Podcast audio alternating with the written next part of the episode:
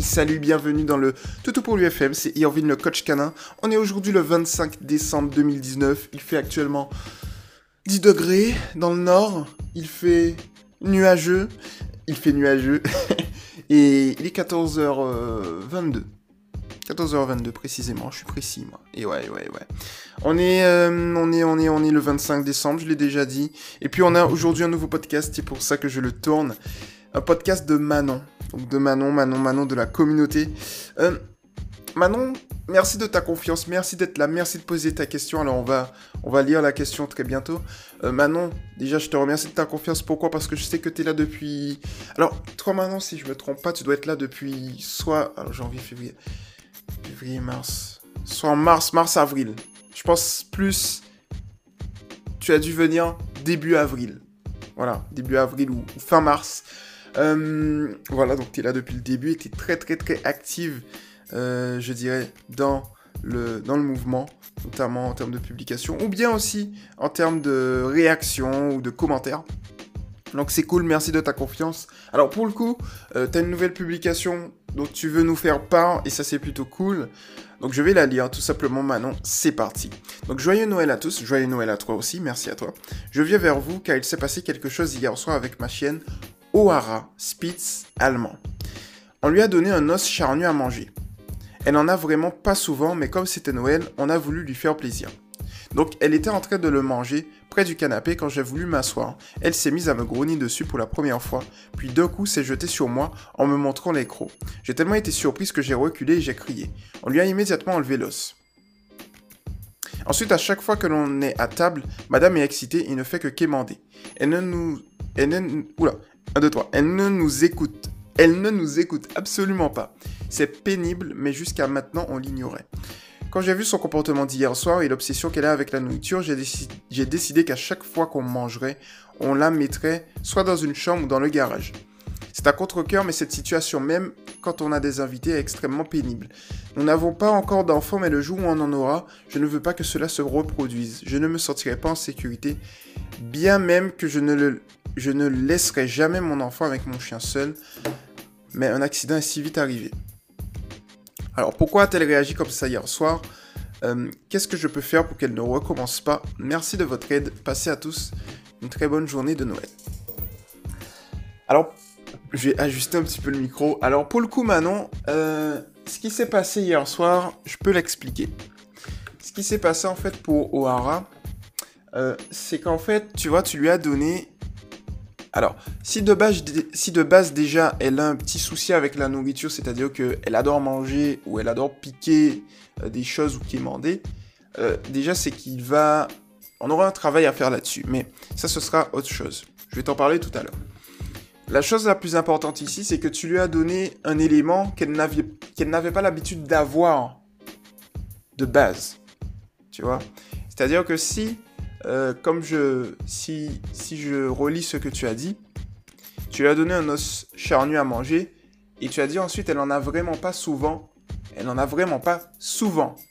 Et donc du coup, euh, ce qui s'est passé, c'est que quand tu lui donnes quelque chose qu'elle n'a pas souvent, elle va le voir comme une exclusivité, comme une rareté, comme en fait quelque chose, voilà, tout simplement comme quelque chose qu'elle n'a pas souvent et donc du coup, euh, c'est pour elle un privilège. Donc ce qui s'est passé en fait, euh, quand tu as voulu t'asseoir, c'est que ce qui s'est passé, c'est qu'elle a grogné sur toi, non pas pour te faire peur, mais en fait quand un chien grogne, c'est plutôt une mise en garde parce qu'elle a peur en fait. Ce qui s'est passé, c'est que lorsque tu as voulu t'asseoir à côté du canapé, elle a eu peur que tu prennes son os charnu, car c'est un élément qu'elle n'a pas souvent.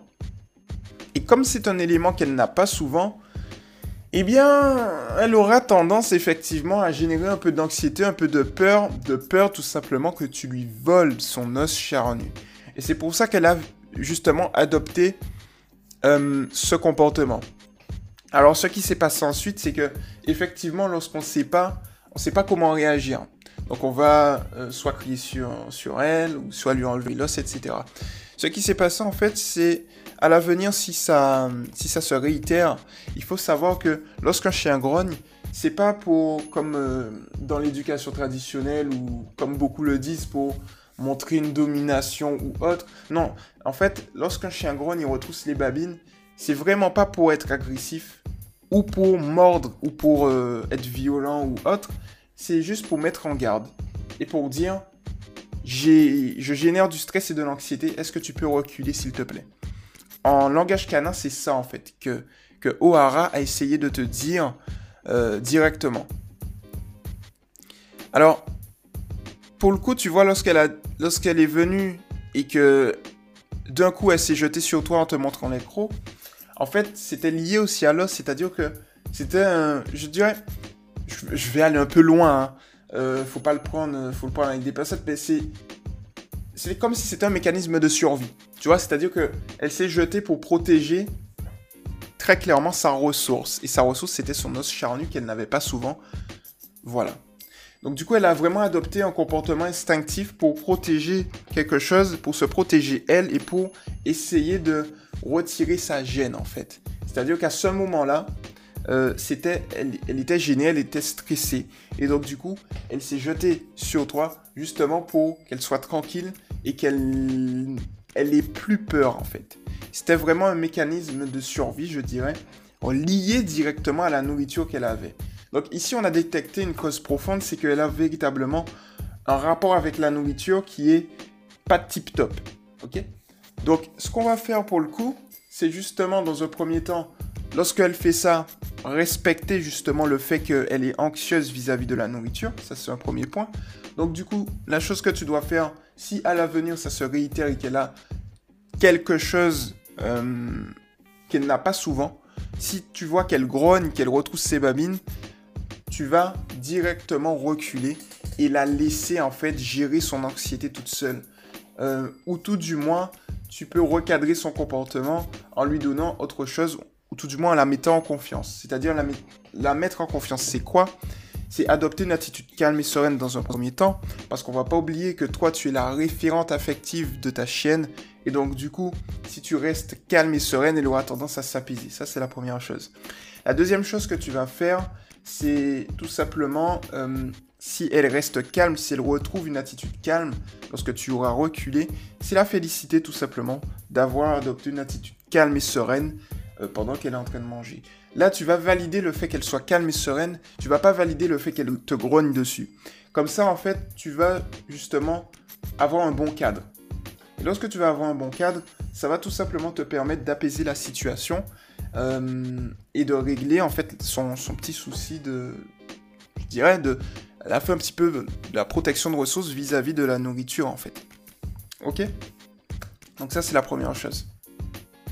Ensuite, la deuxième chose, c'est que on va justement, justement, justement, justement, travailler sur euh, son souci de protection de ressources. Alors, pour le coup, je vais aller sur YouTube et je vais aller sur euh, Toto pour lui TV directement. Donc Toto pour lui TV. Hop.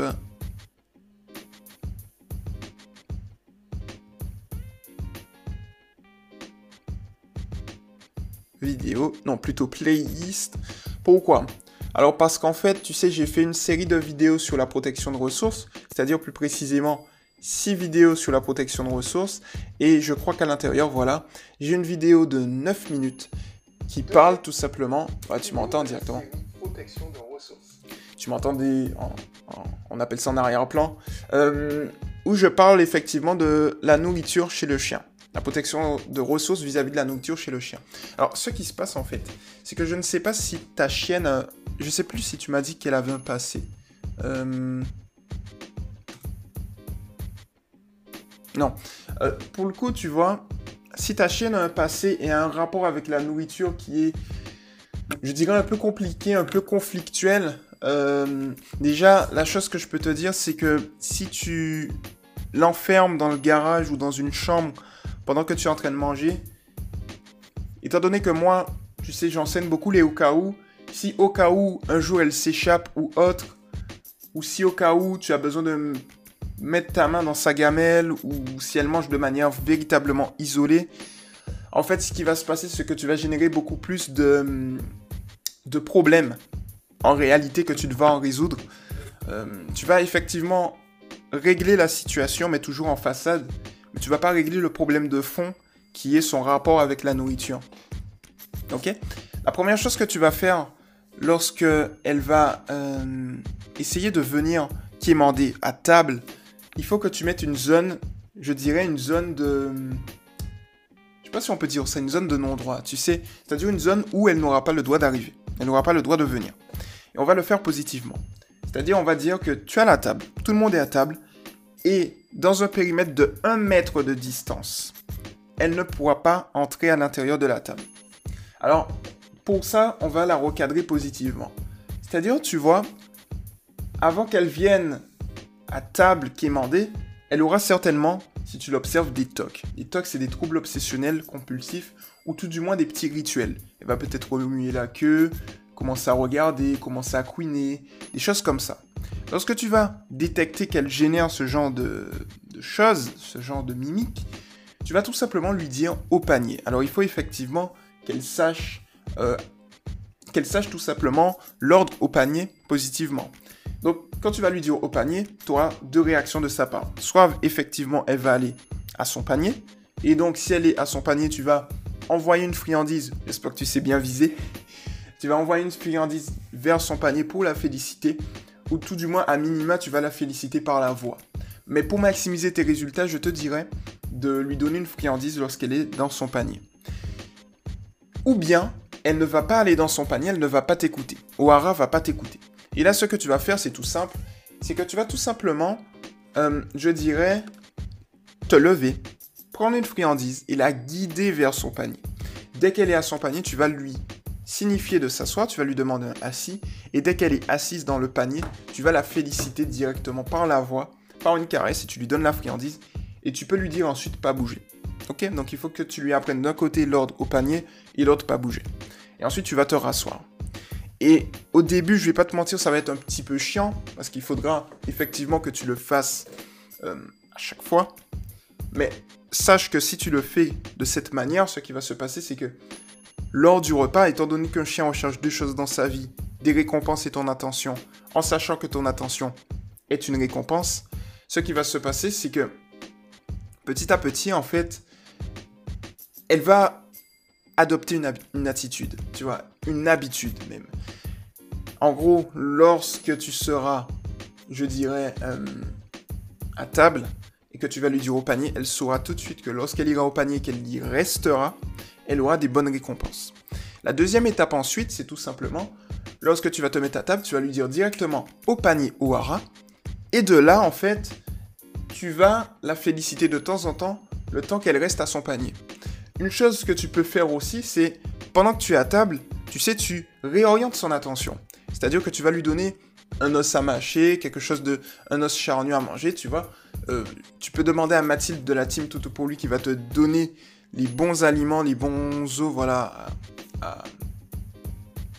pour qu'elle puisse s'occuper tout simplement. Euh, celle qui est la spécialiste en alimentation. Tu peux aussi demander à Rachel, qui est la spécialiste en cru. Et donc du coup, avec ça, tu sais, si par exemple tu réorientes son attention et que tu recadres son attention lorsque tu es à table, ce qui va se passer, c'est que au moment de manger, il y aura plus de soucis. Elle va plus venir quémander parce qu'elle sera soit occupée à manger son os charnu, ou bien tu l'auras réorienté et elle attendra patiemment sa friandise dans son panier tranquillement. Et donc du coup, petit à petit, step by step, étape par étape, pendant que tu seras à table, tu n'auras plus qu'à lui dire au panier, positivement, ou bien à la féliciter lorsqu'elle reste au panier. Et elle, dans sa tête, elle va se dire, lorsque je suis au panier, j'obtiens de très bonnes choses, alors, que lorsque j'essaye de quémander à table, eh bien, je n'obtiens rien. En fait, tu sais, ce que tu faisais, c'est que tu l'ignorais. Donc, c'était très bon. Ce qu'il te manquait, en fait, c'était ce que j'appelle le contrebalancement. Le contrebalancement, c'est tout simplement, effectivement, euh, lui montrer ce qui est bon à faire et ignorer le mauvais comportement. Donc en fait, tu avais ignoré le mauvais comportement, mais de l'autre côté, tu lui avais pas encore montré ce qui était bon à faire. C'est-à-dire que là, elle était là, elle disait, ok, tu m'ignores, mais que dois-je faire à ce moment-là? Tu lui avais pas encore montré le chemin. Et donc du coup là, tu pourras lui montrer le chemin. Alors, pour le coup, euh, là je t'ai montré quoi faire. Il y a un point important que tu peux faire aussi pour maximiser tes résultats, c'est de lui apprendre. Donc ça aussi, je vais le chercher pour toi sur YouTube et je vais te mettre tous les liens dans la description. C'est tout simplement le refus d'appât.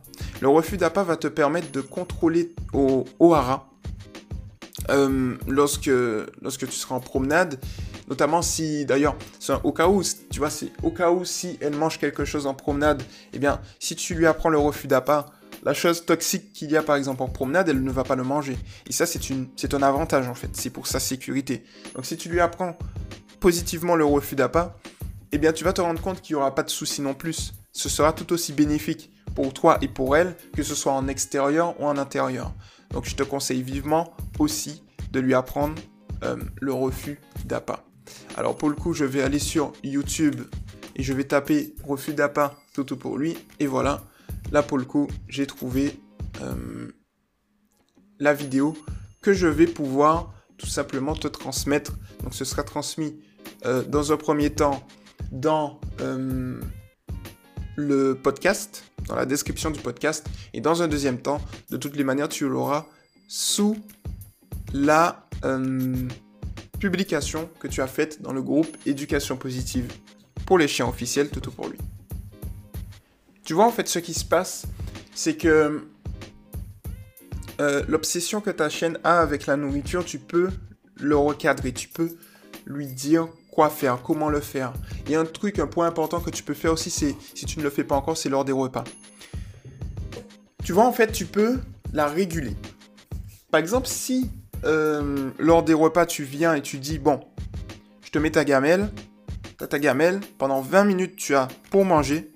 Donc elle a 20 minutes pour manger. Et ensuite, au bout de 20 minutes, tu retires la gamelle. Si tu fais ça, eh bien, elle va se rendre compte au début que elle est, je dirais, obligée de manger sa gamelle, l'ensemble de ses croquettes, en 20 minutes. Si elle n'a pas eu le temps, eh ce sera au prochain repas. Donc du coup, ça va l'obliger à se réguler aussi. Donc ça, c'est des petites habitudes que tu peux prendre justement en complément des exercices de refus d'appât et en complément du recadrage qui vont tout simplement te permettre de, gérer et de générer la situation, de régler la situation plutôt euh, assez rapidement. Et quand je dis assez rapidement, au bout d'un mois, tu peux avoir euh, des, résultats rapides. Tu vois maintenant Donc euh, c'est un avantage aussi. Alors pour, pour le jour où tu auras des enfants, tu n'auras pas de souci étant donné que la situation sera réglée. Euh, mais effectivement, en fait, il faut que tu, à chaque fois, il faut que tu aies le réflexe véritablement de retrousser les manches et de rentrer dans le vif du sujet et de combattre le problème en profondeur au lieu de le faire en surface. Comme ça, ça va te permettre, euh, effectivement, ça prend plus de temps, mais ça va te permettre de ne pas générer des problèmes derrière. Parce qu'en fait, si, par exemple, tu l'enfermes ou tu l'isoles, justement, ce qui va se passer, c'est que tu vas générer d'autres problèmes. C'est-à-dire que tu vas générer de l'anxiété en elle. Cette anxiété, elle devra l'évacuer quelque part. Et pour le coup, elle peut faire. Je te donne un exemple concret. C'est que ce qui peut se passer si tu fais ça, c'est qu'elle pourra générer ensuite de l'anxiété. Il faudra qu'elle extériorise cette anxiété. Et si elle doit extérioriser cette anxiété, ce qui va se passer, c'est qu'elle va le faire elle va le faire directement, pardon, je lisais ta publication encore, elle va le faire directement, euh, je dirais, en, en, faisant des destructions, par exemple, tu vois. Et donc, c'est pas tip top au final euh, de faire comme ça. Par contre, si tu le fais étape par étape, ça va prendre plus de temps. Mais de l'autre côté, tu auras une chaîne qui sera beaucoup plus euh, stable en fait. Donc c'est tout aussi bien. Tu ce que je veux te dire? Donc je te conseille vivement de le, faire comme ça. Et je pense que la situation va se régler euh, de cette manière. Alors pour euh, les deux dernières questions que tu as posées. Pourquoi a-t-elle réagi comme ça? Donc je t'ai expliqué. Et puis la dernière question que tu m'as demandé, c'est qu'est-ce que je peux faire pour qu'elle ne recommence pas? Alors tout ce que je t'ai donné, euh, le fait de vraiment... Peut-être que comme elle a une obsession avec la nourriture, peut-être qu'elle a peur, tu vois, de perdre sa nourriture. Donc juste lui montrer que la nourriture, elle en aura de toutes les manières. Ça, ça va venir avec le temps. Euh, je sais pas quel âge elle a, t'as... On va regarder d'ailleurs. On va regarder, tiens. Euh, est-ce que j'ai ça? Ouais, non. Euh, elle avait 5 mois. C'était en avril, donc avril, mai, juin, juillet, août, septembre, octobre, novembre, décembre. 5, 6, 7, 8, 9, 10, 11, 12, 13 mois. Donc, euh, elle a un an et un mois. Euh, donc, c'est. Voilà, elle est, elle est désormais adulte. Donc, du coup. Non, je pense en fait que. Si elle a un rapport avec la nourriture un peu conflictuelle, il te suffit juste de. De lui donner. de, la recadrer en fait. De lui montrer qu'elle aura toujours de la nourriture. Il n'y aura pas de souci là-dessus. Et lui montrer les bonnes manières. Après, n'hésite pas de te demander, par exemple, si est-ce qu'elle a suffisamment de nourriture. Parce que si elle n'a pas suffisamment de nourriture, il est possible aussi qu'elle quémande. Donc, est-ce qu'elle a suffisamment de nourriture pour, je dirais, satisfaire ses besoins primaires? Tu vois? Et si c'est si pas le cas, donc, regarde avec Mathilde et Rachel, elles vont pouvoir te dire justement. Si c'est le cas après, c'est juste un problème d'habitude et il faut juste la recadrer. Mais je te dirais de voir les deux en même temps. Les exercices de recadrage et la nourriture en même temps. Parce que si c'est un problème, je dirais, de, problème primaire, tu vois, satisfaire ces problèmes primaires, euh, si tu arrives à régler ce souci, derrière, elle va continuer à avoir l'habitude. Donc il est bien de faire les deux en même temps. C'est-à-dire les exercices dont on a discuté là, en plus de voir si effectivement euh, elle a suffisamment de nourriture. Voilà. Donc pour le coup, ce petit podcast maintenant est terminé. Merci à tous ceux aussi qui nous ont écoutés. Et puis, euh, on se retrouve bientôt hein, dans un prochain podcast. C'était Irvine le coach canin. On n'oublie pas de s'abonner à la chaîne YouTube Toto pour lui TV, à Toto pour lui FM, et bien évidemment de venir sur le groupe d'éducation positive, éducation positive pour les chiens officiels, Toto pour lui. C'était Irvine le coach canin, et on se retrouve au prochain podcast. Allez, ciao